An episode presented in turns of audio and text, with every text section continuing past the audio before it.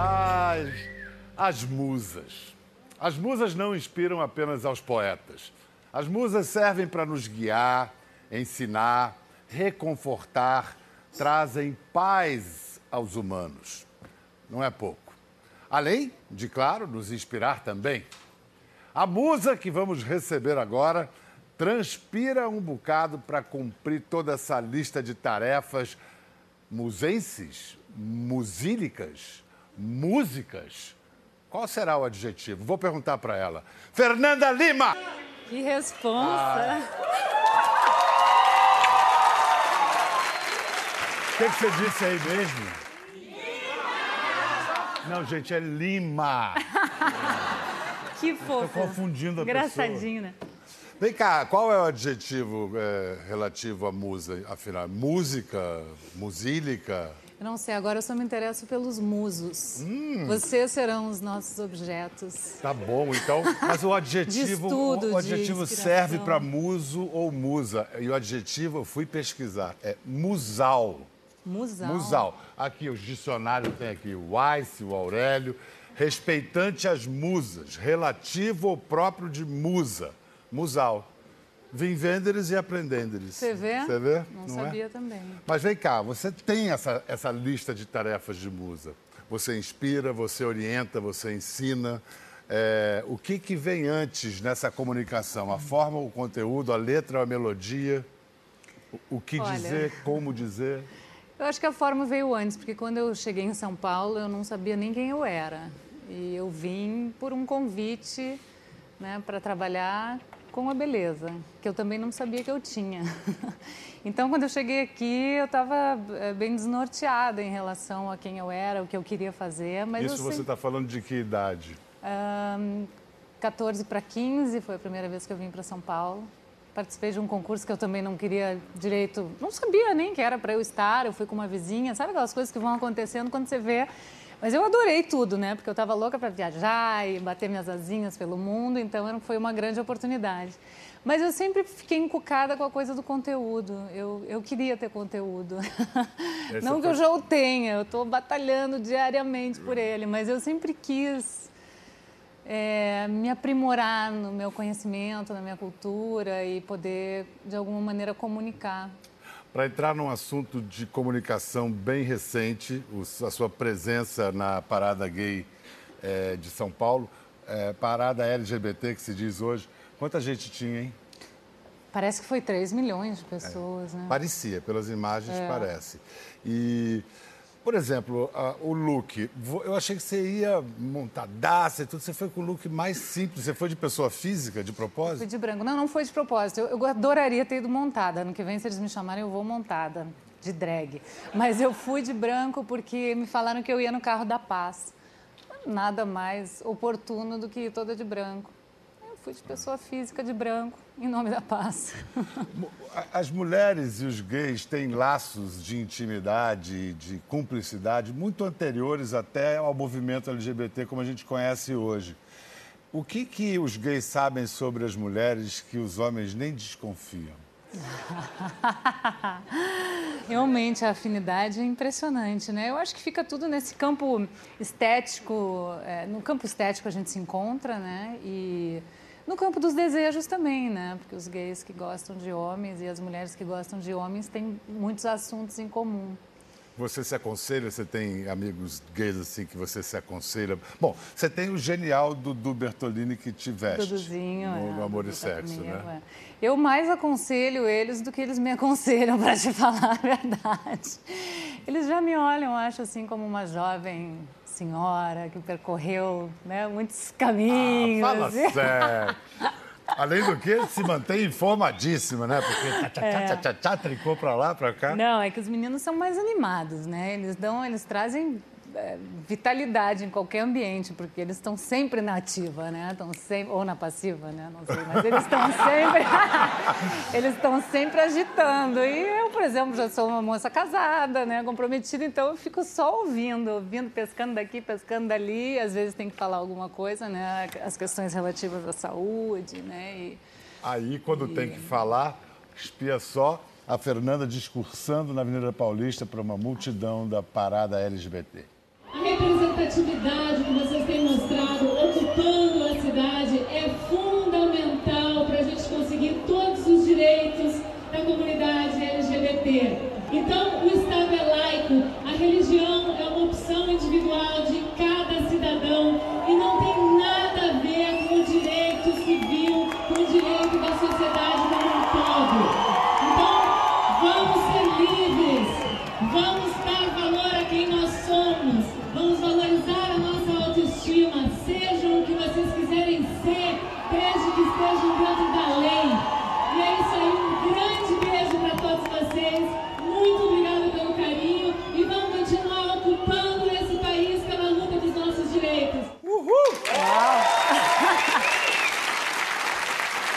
Que loucura. Eu tô quase. Tô quase mandando um voto aí, Fernanda Lima, aí, pra ver se eu me segurar. Ah, Deus me livre. Você preparou isso? Você pensou? Foi na Não, hora? foi na hora, porque eles já tinham me dito que eles queriam que eu falasse alguma coisa. Mas quando eu vi, não foi nem assim. Então, em cinco minutos vai começar. Quando eu vi, me deram o microfone e Ah, fala. mas Fernanda, você já tinha feito tanto dever de casa pro amor e sexo, assim, É. você já estava com tudo do- no seu coração, era uma coisa de botar... Aliás, isso é uma pergunta. Você, quando começou a fazer o amor e sexo, foi 2009, não foi que você começou? Você podia prever que você iria virar porta-bandeira, se é que a palavra é essa, enfim, um ícone, uma representante dessa bandeira do LGBT? Não, De jeito nenhum, né? não, de jeito nenhum. Sempre foi um tema muito natural para mim, né? A gente começou a entrevista, inclusive, falando disso, né? Dos amigos gays e tal. Então, sempre foi muito natural para mim é, falar em nome deles, defendê-los quando eu tive, né? Quando eu tive que defendê-los, porque muitas vezes hoje a gente Hoje já é um assunto muito comum, né, a gente falar de sexualidade, né? Mas há um tempo atrás, quando eu comecei a trabalhar, por exemplo, né, meus pais não tinham é, é, o hábito de, de conviver com gays, né, de, de, de entender essa linguagem que a gente fala, né? E, E, e o próprio assunto no amor e sexo, ele foi se insinuando, foi se fazendo necessário e presente. Foi, a princípio a gente não queria nunca fazer uma separação né, entre os gêneros. Aos poucos a gente foi entendendo que a gente estava vivendo um momento super delicado em que a gente precisava classificar as pessoas para entendê-las, para entender os seus direitos, para depois, se a gente chegar à conclusão de que ninguém precisa de classificação, todo mundo já está ali resolvido. Você é autora do programa, você além de Também. apresentar, você é autora, você roteiriza, você, você comanda e, e idealiza aquela coisa. A minha pergunta é a seguinte: quando você faz um discurso assim na Prada do LGBT, pode-se dizer que você está pregando para convertidos. Todo mundo ali já está convencido dessas causas. Quando você fala com a TV aberta, você está falando também com uma grande parte do público muito conservadora, aquela que tem até nojinho de gay. Você pensa nesse público, em como pegar e falar, peraí, vamos conversar, explica. Você- como é que você encaminha Principalmente, isso? né, para essas pessoas. Eu acho que eu sempre, sempre quando eu vou fazer, a gente está discutindo o programa, quando a gente vai colocar o programa na, né, na minha embocadura, de que forma eu vou falar, é, eu sempre trago para a amorosidade. Eu acho que quando a gente trata com, com carinho, mesmo a pessoa que é ignorante aquele assunto, sabe? Mas eu acho que se você pega ela com com jeitinho, sabe? Com carinho, com amor, como se o, o, o, o seu, o seu primo é gay, o seu sobrinho pode ser gay, o seu pai pode ser gay, o seu avô pode ter sido gay, caminho do entendeu? afeto. Pelo caminho do afeto, eu acho que a gente consegue... Aliás, no primeiro título do programa não tinha a palavra amor, né? Não. Era só sexo. Era só sexo. É. Mas isso foi uma sugestão da casa. Da casa para tornar a coisa mais Uma- palatável é. naquele momento. E no fim eu acho que No fim, teve que tudo fe- a ver. fez É, sentido. todo o que, que mudou? Na, são quantos anos? São oito anos. O que, que mudou na moral, na moral brasileira? Que você fala, isto mudou em oito anos. Difícil, né? Nesse sentido, assim, na, na, na questão, nas questões LGBT, eu acho que a gente evoluiu muito. Eu acho que a gente pode dizer que a gente é um país que aceita as diferenças muito mais do que tantos outros que a gente conhece, que fazem coisas horrorosas. É, mas em outras questões a gente regrediu muito, né? Você se ocupa em ler críticas ao programa, é, acompanhar a rede social. É? Você lê? Você Rede consegue? social não tanto, mas a- as críticas ao programa, o que sai em relação ao programa, eu leio, claro, né? A gente Mas o- sempre o- fica esperando saber se as pessoas gostaram, né? Se a gente está no caminho certo. Você lida bem com crítica? Aliás, você só teve crítica Lido, boa também, lido. é não, não. Mesmo as críticas boas, às vezes, tocam em, em questões importantes que a gente pode ter deixado passar. E eu acho que é muito importante estar atento, porque quando, mesmo quando eu vejo que poxa, passou ali alguma coisa que a gente não podia ter deixado passar, a gente resgata. Inclusive, eu costumo chamar a pessoa que escreveu para vir ao programa, entendeu? Foi o que aconteceu até com o Túlio Custódio, que ele foi ao programa porque ele escreveu uma crítica sobre o programa que a gente fez sobre o homem, que ele pontuou que faltou falar do homem negro. A gente falou do homem branco no programa, né, sobre toda a violência, sobre todo o machismo e tal, e ele fez uma crítica maravilhosa. A gente falou, gente, vamos chamar esse cara, ele é maravilhoso. Ele veio e participou do programa sobre Hoje é beleza. possível esse tipo de interatividade, né? É. Eu ia agora chamar um VT, vamos ver imagens da última temporada, mas última temporada você já teve quantas? Três, quatro a, a últimas gente tem temporadas? esse truque, a gente sempre fala que é a última para as pessoas, ah, não. Não, mas fala sério. Você que teve um momento que você queria parar. Sempre foi um truque. Ah, Fernanda! Fala, tá bom, vou fingir que eu acredito. Vai ter outra? Não sei. Ah, Ó, ó, ó. Aí todo mundo tem que pedir mais É. sexo, opa, mais amor e sexo. Eu não sei se eu faço em casa ou profissionalmente ali no programa, porque eu tenho que escolher, né? Porque esse programa consome, assim, um ano da minha vida que eu tenho que ficar ali realmente... Fica muito sexo no palco e abstinência em casa? Em casa eu tenho que ficar ali dividindo, me dividindo. E as crianças, como é que estão? Que idade eles estão agora? Estão com nove. Com nove. E estão bem? Vocês têm algum, alguma, é, alguma ideologia de educação que vocês seguem? O que, que vocês querem, como que vocês querem formá-los? Olha- Como é que, por exemplo, como vocês protegem eles da publicidade toda em torno de vocês? Então, é super complicado, né, Biel? Porque, primeiro, que a gente não faz nada com eles, né, em relação à publicidade, capa de revista e tal, mas, inevitavelmente, eles acabam ficando expostos por conta dos paparazzi. A gente vive uma vida super tranquila no Rio, onde a gente anda. Você vai à praia. Vou à praia, vou, andamos de bicicleta, le- levamos eles aos compromissos deles de bicicleta, então eles estão sempre aparecendo. E às vezes eu, agora não tanto, porque eles já estão um pouquinho maiores, eu posso explicar, mas um dia um deles me falou uma coisa que me preocupou muito, que ele me disse que tinha ido não sei aonde, tomar um sorvete, alguma coisa assim, e que pediram para bater uma foto com eles. E a gente não estava junto. Daí eu perguntei para ele, mas por que, que pediram uma foto? Ele falou, ué mãe, porque eu sou famoso. Aí aquilo me caiu muito quadrado, assim. Eu falei, olha, deixa eu explicar para você uma coisa.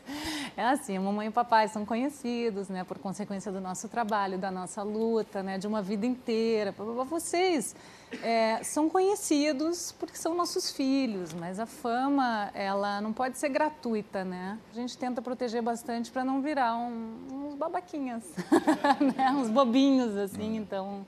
Tem que tomar muito cuidado, assim, porque a cabecinha deles eles não entendem, né? Assim, você imagina, alguém pediu para bater uma foto. Ah, mas o com canal de diálogo está aberto, isso que é Tá importante. totalmente. Está falando, ele pode falar com Totalmente. você, você pode falar Imagina o pai de salto dentro de casa, né? Eles, eles perguntam tudo, É, essa né? explicação depois eu pergunto pro Rodrigo. Não, eu explico botei tudo. o salto porque eu amo sua mãe. Não, não, não, para defender uma causa.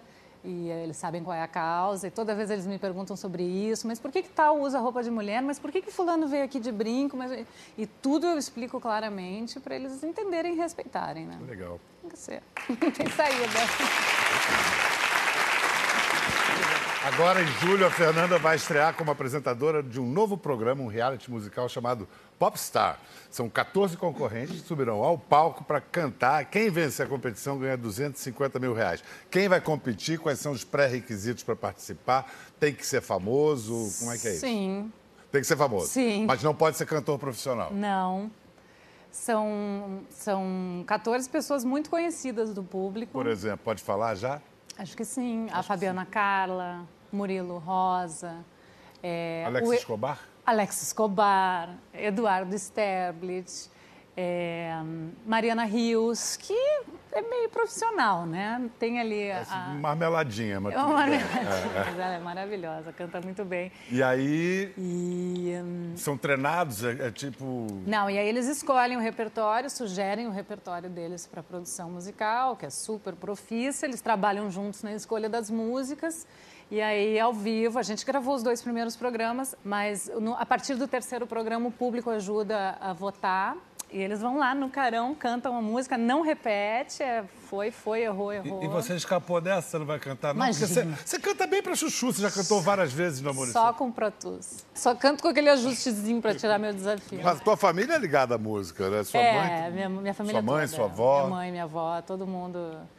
todo mundo. Minha avó foi, ela sempre falava que ela tinha sido a primeira professora de violão em Porto Alegre. Então ela deu aula assim para a cidade inteira, para todas as mulheres, para homens. Era uma mulher assim muito empoderada por seu tempo e autônoma e eh, que comandava a família toda e deu aula para todas as minhas, as minhas minha mãe, minhas tias, as primas. Então minha casa era música sem parar. Assim. Você chegou a algum lugar que você queria chegar ou você ainda quer chegar em algum outro lugar? Existe? Você pensa nesses termos? Eu quero chegar na minha casa no campo, sabe aquela música? Eu quero uma casa no campo. Eu quero chegar nesse lugar e poder não me cobrar. Meus discos, meus livros é, e, nada, nada mais. mais. Meus filhos, meu marido e nada mais, porque ah, eu já estou assim, estou cansada dessa luta. eu gosto muito do que eu faço, assim, mas eu fico pensando é, se acabar o amor e sexo, se a gente decidir não fazer mais, porque já falamos sobre tudo. Eu falo, putz, eu vou ter que inventar outro programa, assim. Aí eu vejo figuras assim, como tu, por exemplo, né? Depois de uma carreira absurda de tantos anos e de repente vai e faz outro programa. Eu fico... Lembra que um dia eu te, te encontrei eu falei que eu sonhei contigo, né? que tu estava com o coração. quando foi, foi uma coincidência que eu fiz a, a, a cirurgia de uh, revascularização, botar pontes de safena e mamária. e eu sonhei que ele estava na Globo com o peito aberto, o coração batendo e todo mundo olhando. E eu dizia, mas como é que tu tá aqui assim? Ele, porque eu vou estrear um outro programa. Então tu vê, né? Uma identificação, né? Essa coisa da gente ter que estar tá sempre né, se reinventando e, e um frio na barriga sempre, né? Porque eu tenho certeza que tu também sente claro, isso, sempre. né? Frio na barriga e, e, calor na cabeça. É, no currículo da Fernanda tem um episódio de censura islâmica. Foi na transmissão da FIFA para o mundo inteiro do sorteio para a Copa de 14. Foi. Aí tudo por causa de um inocente decote. A República Islâmica do Irã achou, eles usaram até um termo fofinho, inapropriado Isso. para a audiência e tal. Não foi é, Talvez assim. para a cultura deles realmente o decote fosse muito é. grande, mas para nós era uma besteira, é. né? Porque é. a gente está super acostumado. Não, né? inclusive teve gente que reclamou, né? Está jogando duro. Tal. Olha, apesar da sempre da, da, descrição sempre elegante da Fernanda, ela não pode evitar, ela é apontada como a Mulher Maravilha brasileira, a tal ponto que a revista de domingo de O Globo a convidou para se fantasiar de Mulher Maravilha para uma capa. Só que na eu hora da pelada. É, só que na hora da sessão de foto ela mudou de ideia. É, mas foi toda uma conversa nesse dia, Biel. Gente, que decisão foi essa, Fernanda? Foi, foi justamente isso que você falou. Era esse título de Mulher Maravilha. Primeiro que eu acho que eu não mereço esse título, porque para mim Mulher Maravilha são outras mulheres que levam uma vida muito mais difícil que a minha, como pegar uma condição para chegar em três horas chegar no trabalho, trabalhar o dia inteiro, voltar para cá, pegar mais três horas, chegar em casa, fazer o jantar, aí fazer o almoço do outro dia, a merenda das crianças. Essa mulher, para mim, é uma mulher. Né? Não cabe a mim esse título, né? Aí o que, que aconteceu? A ideia era me transformar em Mulher Maravilha. E aí a gente começou a discutir né, que num momento em que se, né, o feminismo está tão em voga, a gente está falando tanto de feminismo, é, eu comecei a achar que colocar uma roupa de Mulher Maravilha é, em qualquer mulher Assim como eu não me sinto no direito de colocar essa roupa, eu acho que também, mesmo essa mulher que, que, que faz esse percurso que eu acabei de falar, talvez ela também não queira ser a Mulher Maravilha. Ela só o é por necessidade, por, né, porque ela tem que ser. Mas se ela tivesse a opção de Mulher não Maravilha ser... deve precisar daquilo por motivos inconscientes. Não é? Mas assim, talvez ela não queira ser isso. Então a mulher, ela, a gente está num momento em que, felizmente, a mulher pode escolher ser o que ela quer ser, mesmo que né, por difíceis e, condições que a gente vive e hoje. Para dizer isso, seja. você escolheu posar E aí a gente chegou à conclusão, então, que sem roupa, sem amarras, sem armadura, sem sobreposições, vamos deixar essa mulher nua, porque é como cada mulher deve decidir o que ela quer ser a partir de sua nudez, entendeu? E aí saiu essa foto. O que, que você falou para os meninos? Ah! Isso. Exatamente isso. Eles não gostaram. Eles não gostaram? Não, não gostaram. Mamãe, você tá pelada na revista, eu não gostei. Eu falei, olha, todo mundo tem bunda, entendeu? A mulher tem assim, peito. Tem uma coisa que todo mundo não tem, é, é, bunda. é bunda. Então, assim, Isso é verdade. É, não se preocupem com a questão da nudez. A nudez é uma questão muito natural e deve ser encarada de uma forma muito natural. Vocês, quando vêm os amiguinhos aqui, querem tomar banho, a mamãe não proíbe, porque é natural. Agora vocês com vocês, né? Os adultos com os adultos, crianças com crianças. É né, separando para eles, né, quando entrar a questão da sexualidade, eles entenderem, né, os Pode não ser uma mulher maravilha, mas é uma mãe maravilhosa. Ah, eu sou uma mãe bem legal. eu falo tudo com eles, bom. eles me perguntam, eles gostam de saber. Olha, agora vamos é, trazer outra musa para se juntar à nossa conversa, virar Helena Riso, que é também gaúcha, também ex-modelo, sócia da Fernanda num restaurante em São Paulo. Ela já foi eleita a melhor mulher chefe de cozinha do mundo. Dá água na boca só de chamar. Helena Riso! De onde vem essa amizade? De quando? Porto Alegre, né? Primeiro. A Helen, uma vez eu fui para Porto Alegre, eu já morava em Helen. São Paulo. É, eu chamo ela de Helen. A Helena É, Helen nós para os todos chamamos ela de Helen. Aham. E uma vez eu fui para Porto Alegre, a gente se encontrou no Dado, te lembra? De noite. E aí ela tava lá assim, desse jeitinho dela assim. Daí eu, e aí, Guria, o que, que tu tá fazendo aqui? Ah, tô aqui, né? Não sei o que. Eu falei, vamos pra São Paulo, Helena. Mas, bah! Tá, vamos embora, vamos É engraçado trabalhar. essas coisas de história, porque cada um Lembra de uma de uma coisa. Sua coisa, versão né? A agora. sua versão. Sua que- versão agora, Helena, qual foi? Eu lembro de ter te encontrado num outro lugar. Olha. Num- Que era numa outra, uma outra festa. E de te perguntar, porque naquela época a Ford já, já, tava, já tinha essa possibilidade. Daí eu te perguntei, não sei o que.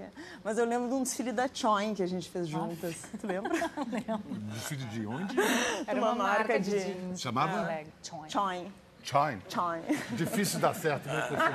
Tem uma história de que vocês, ainda duras, já frequentavam restaurantes sofisticados, comiam muito bem Então. e de graça? Como é essa parada? É, sofisticados, é. Ah, sim. É, a gente, a gente aproveitava. é. Ah, tá de modelo. Qual- que- que, Ah, que tá. golpe vocês aplicaram? Claro. Modelo comia de graça em São Paulo. Porque modelo come pouco, não dá prejuízo? É, e eu acho que era um chamariz, sei Só que a lá, gente é. comia muito. Só que a gente- comia. comia. Mas mandava essa e... A gente botava o nome na lista de Era manhã, a gente já ligava entrada, pra prato, gente. sobremesa, couvert, atacava Aí o restaurante já avisava, aquelas duas Dá gatas vão vir hoje, enchia de homem pra ficar olhando. Eu acho que a gente dava prejuízo. A gente Dava um aproveitava. prejuízo mesmo. Aproveitava e depois batia aquela preguiça, não ia em nenhum cast. É que a Helen já tinha essa relação com a comida, né? Por conta da história dela com família e comida, tudo. Então ela já tinha um, né, já tinha um olhar né, bem apurado para comida. Eu, boa de garfo, a gente adorava esse programa. E a gente chegou a planejar que um dia a gente teria um restaurante juntos. E aí, né? tinha- e aí concretizaram esse sonho. Você é, É, sócia é. até hoje? Vocês são sócios Sim, até sim, hoje? sim, sim. É, eu acho que antes até, não sei se tu lembra, mas que a gente fez uns caterings. Sim, A as brasileiras. das novas brasileiras. Como é que é? Eu, a Fê e a Mário, uma outra amiga nossa, a gente montou um. A gente fazia jantares na casa das pessoas. Eu cozinhava, a Fê fazia o som, né? Aham. E, e a Mari fazia a decoração. Gente, o início, o início da carreira da Helena, que acabou sendo. é, eu, eu vou falar honrada, depois vou te perguntar se é realmente uma honra. É, indicada, nomeada, eleita a melhor mulher-chefe do mundo. É uma honra? Sim, claro. Alguma coisa te incomoda nesse título? As pessoas veem muito com essa coisa da melhor chefe mulher, porque existe, né? Discriminação Vê entre- Discriminação, mas eu não sei, na Europa, eu trabalhei anos lá. ah, o ambiente de cozinha é muito masculino, né? Sempre. Tem, existe uma... E isso é um prêmio da Veuve Clicquot, que tem toda a história da viúva. Eles querem homenagear mulheres e eu acho, acho Como é que você explica isso da, da atividade de cozinhar? Sempre foi uma atividade de mulheres, domesticamente falando, mas na hora do restaurante sempre maioria de homens. Você Ah, entendeu é historicamente o que, que é? É, a coisa do, do trabalho mesmo, né? A inserção da mulher no trabalho. Eu acho que. é, tanto que no Brasil, por exemplo, eu acho que nunca, como lá fora, assim, aqui é muito mais tranquilo isso, assim. Né? Eu, quando eu comecei a cozinhar, eu, eu sempre tive muitas inspirações femininas de mulheres que já cozinhavam, já tinham seus restaurantes, ou eram donas de restaurantes. É, mas eu acho que historicamente, porque a mulher cozinhava em casa, né? E o homem, como provedor, também E mesmo- cozinhava, é. né? Mas co- cozinhava assim. E eu acho que tem a ver também com a cozinha, ela, ela hoje tu tem tecnologia, né? Mas antigamente a cozinha era um ambiente também muito braçal, Trabalho né? duríssimo. Muito mais. Os, Ainda é, né?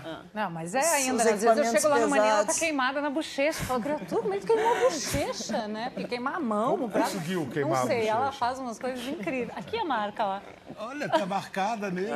Não, aí as descrições que o Bourdain faz de cozinha, aquilo ali parece um inferno, Antônio, Antônio Bourdain. Antônio Bourdain. É.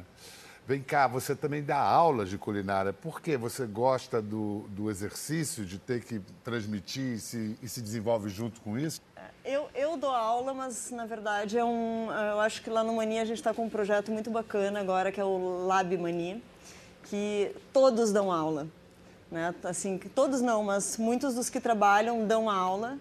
E, e é um programa de, de, de, de ensino que a gente está fazendo. Né? A gente aperfeiçoou o estágio, eu acho, que, o que era estágio né, em restaurantes. Então, ah, sempre entram oito pessoas, tem uma seleção. Né? As pessoas se inscrevem lá no, no site. Entram oito pessoas, ficam quatro meses no Mani. Ficam, passam pela cozinha, por todas as áreas. E todos os sábados tem cursos fora do restaurante e também dado pelas pessoas que trabalham no restaurante para tirar essa coisa mecânica assim da cozinha, né? Para as pessoas. Quem não sabe aprender... nada assim, nada de nada, qual é a primeira coisa que tem que aprender a fazer na cozinha? Picar. Pica-pica. É, eu acho que a faca. Aquela manha a da faca aqui, né? Mas eu, eu acho que o fogo é uma coisa de saber a- a- a dominar o fogo, assim, né? Aprender a lidar com o fogo, né? Saber. Eu vejo muito lá em casa às vezes, a cozinheira queima comida. Você diz de Então, alto, baixo. Alto, diferença, baixo, né? né? o fogo para, para a preparação que. Mas que esse tá negócio de fazendo. picar, de cortar também. Que Não, isso é importante, É isso é importante. importante. Você estreou num reality show agora, The Taste Brasil, né? No canal GNT. Tá Nesse curtindo televisão, Helena? Eu gostei de fazer. Gostei, assim, achei. Gostei mais do que eu esperava, assim. Ó. Porque. Esse negócio pega, viu? Esse bichinho vai. É. E Obrigado, Fernanda. Obrigado, Helena. Valeu, gente. Beijo. Até a próxima. Namastê!